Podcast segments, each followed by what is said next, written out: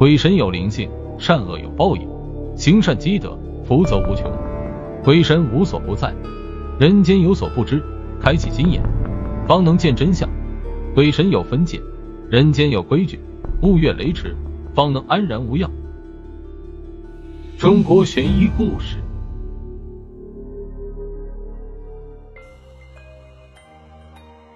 我家住在农村。那天夜里，我下班回家，因为加班的关系，我走得晚了些。回家的途中，天气开始发闷，渐渐的视线也越来越暗了。不一会就下起了大雨，心想，看来今天是回不去了。忽然，我看见路边有一户人家，我不记得这条小路曾经有过这么一户人家，心里虽然好奇，但也没多想，毕竟还下着大雨，衣服也已经淋湿了。我敲了敲门。是一个小我没多少三十左右的妇女，我把我的事情说了一遍，她就让我进了屋。我发现她家没有电灯，隐约只有蜡烛微弱的火光。让我不自在的是，这个女人她每次说话时都转过身，她的样貌也是若隐若现的。我感觉她总是背着我，好像在往嘴里塞什么，连她说话都有些大舌头了。她到厨房给我烧水时，我偷偷趴在窗户上看了一会。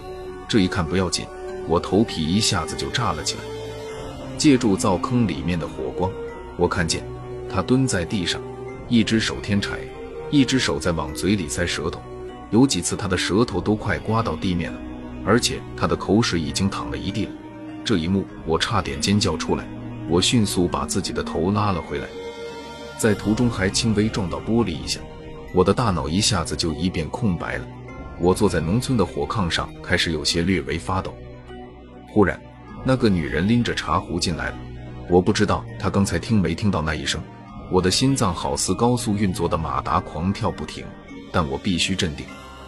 她阴着脸，不断靠近我，每迈进一步，我的心脏就沉一沉。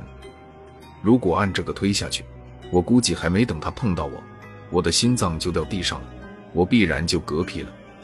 好在他距离我两米开外站住了，但他没有发出任何声响，我也不敢抬头看他，因为我真的害怕自己一抬头看见一张血盆大口，舌头拖到地上，那我真不保证快不会当场晕过去。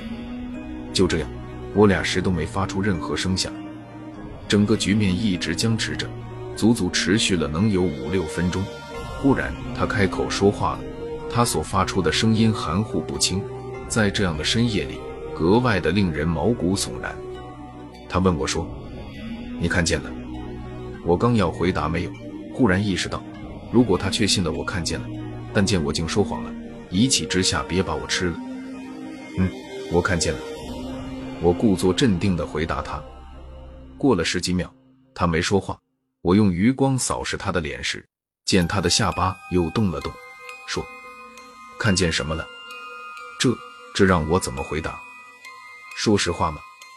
说看见了他的舌头好长，都垂到地了，那不开玩笑吗？那他必然不能放过我啊！我急中生智道：“我看见你在添柴，我就不说关键的，打死也不说。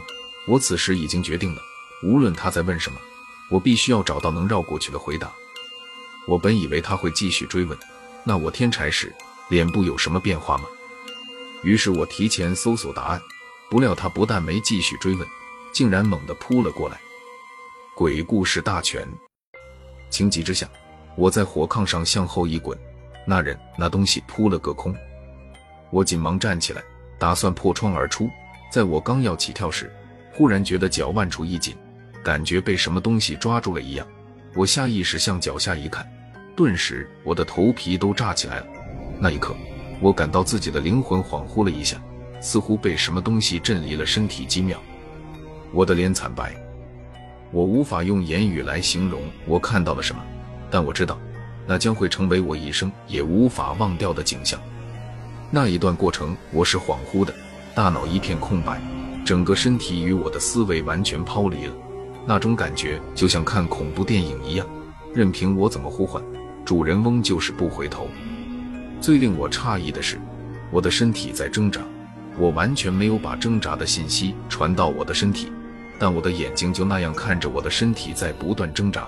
有一刻，我甚至在怀疑，那是我的身体吗？恍惚间，我看见我的鞋子被那东西甩到了两米开外的地面上，随着鞋子的落地声，我彻底晕了过去。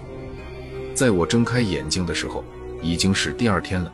一掠朝阳划过天边的云彩，洒在我疲惫的身上。我缓缓站起来，发现自己居然躺在一座坟上，而昨晚那栋房子早已不翼而飞。最令我诧异的是，我的一只鞋子躺在两米开外的草丛里。